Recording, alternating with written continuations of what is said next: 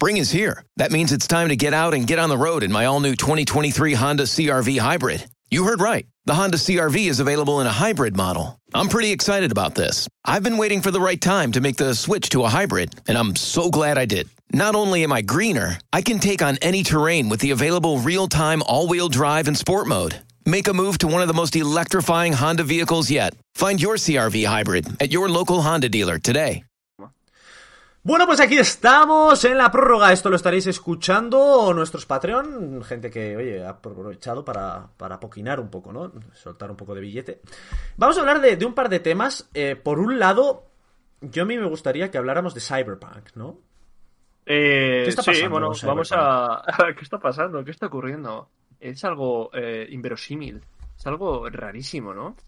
un juego que acaban de quitar, culturetas, de, de PS Store, porque es una tremenda shit. Pero bueno, no temáis, porque la culpa es de los consumidores, ¿eh? No de los desarrolladores.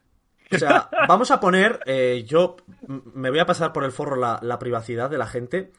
Eh, mi opinión al respecto y la de Puluku es que Cyberpunk es una estafa. Eh, CD Projekt Red eh, son unos estafadores, sin más, ni más ni menos. Tenemos declaraciones suyas que dicen así, literalmente, o sea, las, declaraciones que han hecho. Literal, ¿eh? Cito textualmente.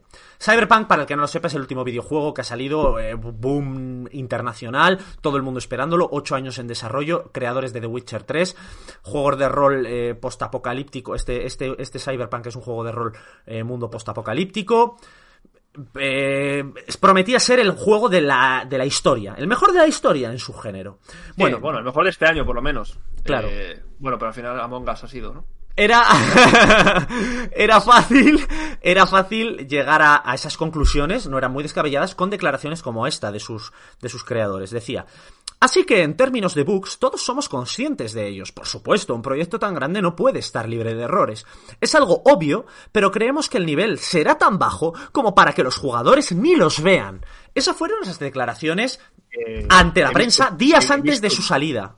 He visto vídeos que es de locos. O sea, ¿te acuerdas de esos bugs que me pasaban a mí con, con sí, Division? Que, que no me salían cosas y no es de mi ordenador. Eran bugs, están mal adaptados. Y ahora lo has visto tú y te has dado cuenta de que es el juego que hay algo mal con las gráficas o lo que sea de cada uno, ¿no? Igual hacen un juego que está adaptado a una RTX 3090, eh, que vale 1400 pavos, pero no a, ordenadores normales de la gente. Y no estoy diciendo que, obviamente, si tienes un ordenador malo, un juego te va a ir mal. O te va a ir con menos calidad, o tendrás que bajarle todo al mínimo. Pero que haya bugs eso tendría que dar igual. Tendría que dar igual. Igual, ah, tengo un ordenador mal, igual se me ralentiza. Hmm. Vale, igual no puedo jugarlo, obviamente. Igual te va a 20 FPS. Vale, pues no se puede jugar. Eh, o menos. Eh, pero si tienes una Play 4, una Play 5, una Xbox, bueno, creo que en Xbox no mejor. Pero si tienes esto, que es una máquina construida, que solo tienes que hacer el juego para eso. O sea, que no te tienes que dar mil vueltas. Y que haya unos bugazos, que tengan que retirar. Y que los jugadores. De la tienda y devolver el dinero me parece increíble. Y que los jugadores compran una consola con ese contrato firmado. Es decir, yo te compro la consola y todos los juegos que salgan para esta consola van a funcionar. Eso viene implícito en el contrato. La, gente que quiere consola es por eso, principalmente. No, es que yo no quiero eh, los problemas que hay en PC, que tengo que arreglar tal. No, es un rollo, yo quiero encenderlo y jugar. Eh, y ahora, bueno, eso se está olvidando. Ahora lo encienden y tienen que descargar una actualización de 50 gigas. Sí. ¿Eh? sí, sí, que como tengas mal internet, no juegas hasta dentro de tres días. Estamos, estamos ahora mismo en una sociedad que está, bueno, hablando del mundo de videojuegos, que está sacando mierdones. Es que es lo mismo de siempre. Eh, preventas, eh, eh, pre todo, ¿no? Eh, una pre-alfa. Una pre-alfa. O sea, pre-alfa, es que no es ni nada ni la beta. es como, mira, este es el canene que vas a utilizar. Mira, ahí está, móvelo para arriba para abajo, ¿sabes?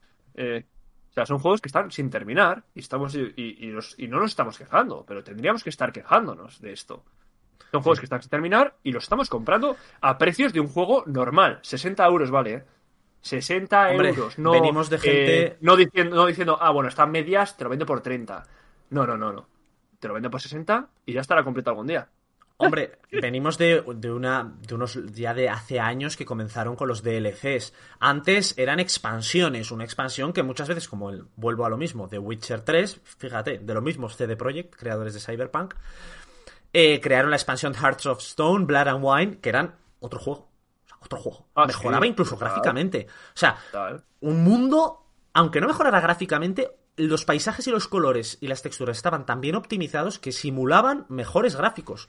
O sea, era increíble. Sin embargo, empezaron a sacar ya hace años, antes de esto además, DLCs. Te empiezan a añadir DLCs. Es decir, te vamos a dar el juego en vez de así, en vez de ser un juego de 130 horas, te vamos a dar 30 horas y las otras 100 las distribuimos en 3 DLCs. Eso es una estafa, también, es otra estafa. Pero bueno, analizando lo de Cyberpunk, para que la gente no vea que somos unos haters y ya está del mundo del videojuego, realmente lo que está pasando con Cyberpunk es una estafa. Las declaraciones de sus creadores, de sus diseñadores, fueron que los bugs ni los íbamos a ver.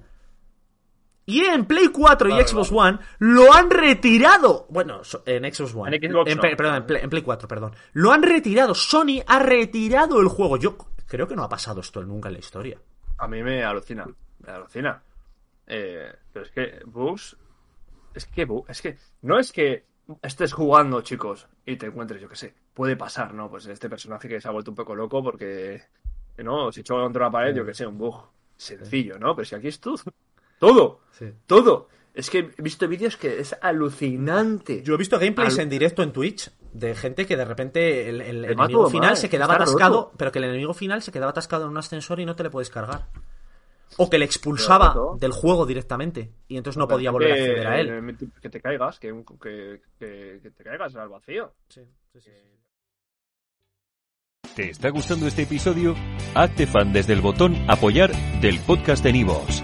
Elige tu aportación y podrás escuchar este y el resto de sus episodios extra. Además, ayudarás a su productor a seguir creando contenido con la misma pasión y dedicación.